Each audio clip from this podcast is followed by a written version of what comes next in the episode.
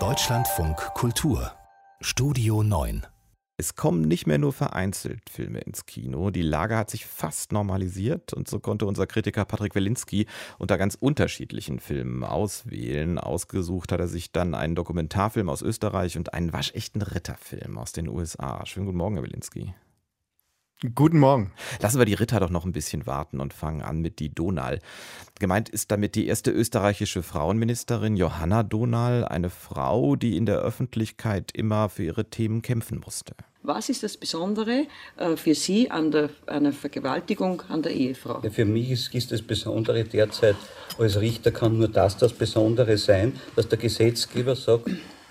Ja, das wollen wir ja ändern. Ja, gut, aber was aber ist für Sie als Mensch, als Herr als, als Herr äh, Dr. Woratsch. Ja, bitte. Können Sie ein bisschen lösen einmal vom Richter? Was ist für Sie als Mensch das Besondere an einer Vergewaltigung in der Ehe? Ja, gar nichts. Außer ich Eben, bitte. darum wollen wir sie ihm gleichstellen. Nein, so kann man es bitte wirklich nicht Warum betrachten. nicht? Nein, so, so Klären Sie mir auf, ich lasse mich gern belehren, warum nicht? Es ist überhaupt nicht lustig, aber wie sie es macht, da musste ich jetzt fast lachen, Herr Wilinski. Ähm, ist das ist natürlich nicht nur ein Ausschnitt aus ihrem Leben, sondern auch aus diesem Film. Wie nähert sich äh, Sabine Derflinger, die Regisseurin in diesem Film, dieser Politikerin?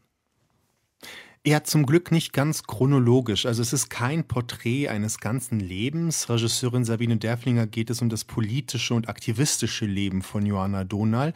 Und das ist sehr klar umrissen. Es beginnt 1979, als sie vom SPÖ-Kanzler Bruno Kreisky als erste Staatssekretärin für Frauenfragen ernannt wird und führt dann über die Ernennung zur ersten Frauenministerin Österreichs bis hin zur ungewollten Entlassung 1995 durch Kanzler Franz Wranitzky.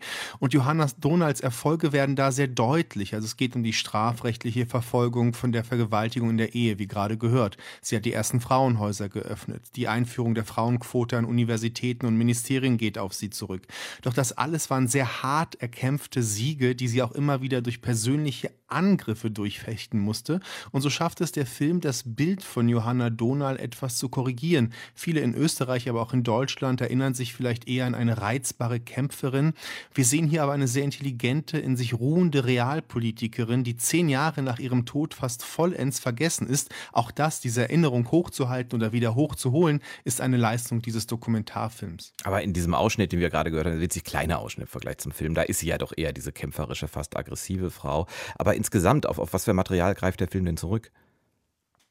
Ja, ich würde sagen, sie ist clever. Ich würde gar nicht sagen, sie ist aggressiv hier. Ähm, Sabine Derflinger arbeitet mit einer Fülle von Archivmaterial, also sehr beeindruckend übrigens, dass sie sehr intelligent arrangiert und sehr intelligent auch montiert. Natürlich kommen die Weggefährten der Donal, wie sie genannt wird, zu Wort, aber es sind nicht nur diese üblichen Talking Heads. Sie, die Regisseurin bringt diese Weggefährten immer wieder dazu, dass sie miteinander sprechen. Doch zentral scheinen mir die Szenen, wie wir sie gerade schon gehört haben, zu sein für den Film, die Johanna Donal in den Medien zeigen. Immer wieder sehen wir sie in den Talkshows, in denen sie sich verteidigen muss, in denen sie, weil sie eine Frau ist, immer auf ihre Gefühlsebene reduziert wird von ihren Gegnern. Es geht daher auch um so Fragen, welche Bilder machen wir uns von einer Frau wie Johanna Donal? Was sehen wir? Was wollen wir sehen? Was zwingen wir ihr auf? Das sind sehr intelligente Fragen, die der Film hier aufmacht. Es ist aber natürlich alles auch schon ein Weilchen her. Sie haben es ja gesagt, seit zehn Jahren ist sie tot, äh, seit 25 Jahren ungefähr äh, hat sie kein politisches Amt mehr gehabt. Welche Bezüge gibt es trotzdem in diesem Film zu aktuellen Debatten rund um Frauen und um Emanzipation? Ja, es kommen sehr viele junge Feministinnen zu Wort, Aktivistinnen, vor allem aus Österreich natürlich, die sich an der Arbeit von Johanna Donal abarbeiten vor der Kamera. Und sie bewundern sie, sie sind ihr aber auch kritisch gegenüber, weil sie zum Beispiel sagen, dass sie heute nicht mehr akzeptieren würden, dass jemand wie Johanna Donal ihre Homosexualität verschweigt. Und in solchen Momenten zeigt sich auch, wo die neuen Kämpfe der Frauenbewegung sind, aber auch auf welchen beeindruckenden Schultern diese Generation dann doch steht. So, ich finde, jetzt haben wir aber die Ritter lang genug warten lassen. The Green, ja. ne, die Ritter sind auch tendenziell manchmal ungeduldig. The Green Knight von David Lowery, wobei diese Ritter haben eh eine Weile warten müssen. Das ist nämlich die Verfilmung einer mittelenglischen Ritterromanze. Sir Gawain und der grüne Ritter ist das im Original. Ist es jetzt so ein richtig klassischer Ritterfilm geworden?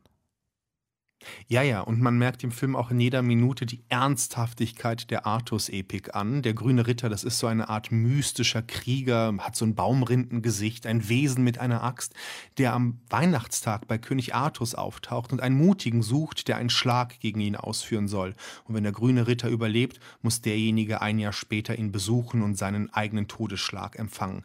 Und das motiviert den Neffen von König Artus, Sir Gawain, sich auszuprobieren und der grüne Ritter überlebt natürlich und so folgen wir dem jungen Gawain, wie er sich auf den Weg macht, seinen Schicksalsschlag zu erfahren und durch eine ganze Welt, die ständig versucht, diesen Ritter, äh, diesen Charakterritter ähm, irgendwie herauszufordern, zu verführen. Und das ist unglaublich ernsthaft inszeniert mit Bild Mittelalterbildern, die es wirklich auch ernst meinen und nicht nur für Game of Thrones Fans sich eignen und sicherlich auch viele beglücken wird, weil ich glaube, dass das Mittelalter immer noch seine Freunde hat. Das ist jetzt schon die zweite Stelle in unserem Gespräch, wo es überhaupt nicht passt und ich grinsen muss. Ich bin nicht so der Rittermensch, aber ich, die frage jetzt einfach diesen Regisseur Lowry, wen, was interessiert ihn an diesem doch eigentlich, und dabei muss ich jetzt mal bleiben, eigentlich doch ziemlich antiquierten Stoff? Ja, ja, mir geht's ähnlich. Ich habe immer Schwierigkeiten, mich in diese Welten so richtig hineinzuversetzen. Aber ich vermute, dass Laurelie sich hier dafür interessiert, so eine Antithese zur klassischen Heldenreise zu erzählen. Denn dieser Gawain, der toll gespielt wird von Dave Patel übrigens, wird für seine Selbstsicherheit und seinen vordergründigen Mut auch bestraft. Und dort, wo in Hollywood dem Helden eine Portion Hybris immer zugestanden wird, schließlich ist er der Retter immer der, der Held, er wird hier immer hinterfragt und auch etwas ausgelacht, ehrlich gesagt. Und das ist eine sehr reizvolle Idee. Aber man muss schon ein ernsthaftes Fable für die Mittelalterwelt haben, so ernsthaft und hermetisch, wie das hier geschildert ist, um sich wirkliche fallen zu lassen.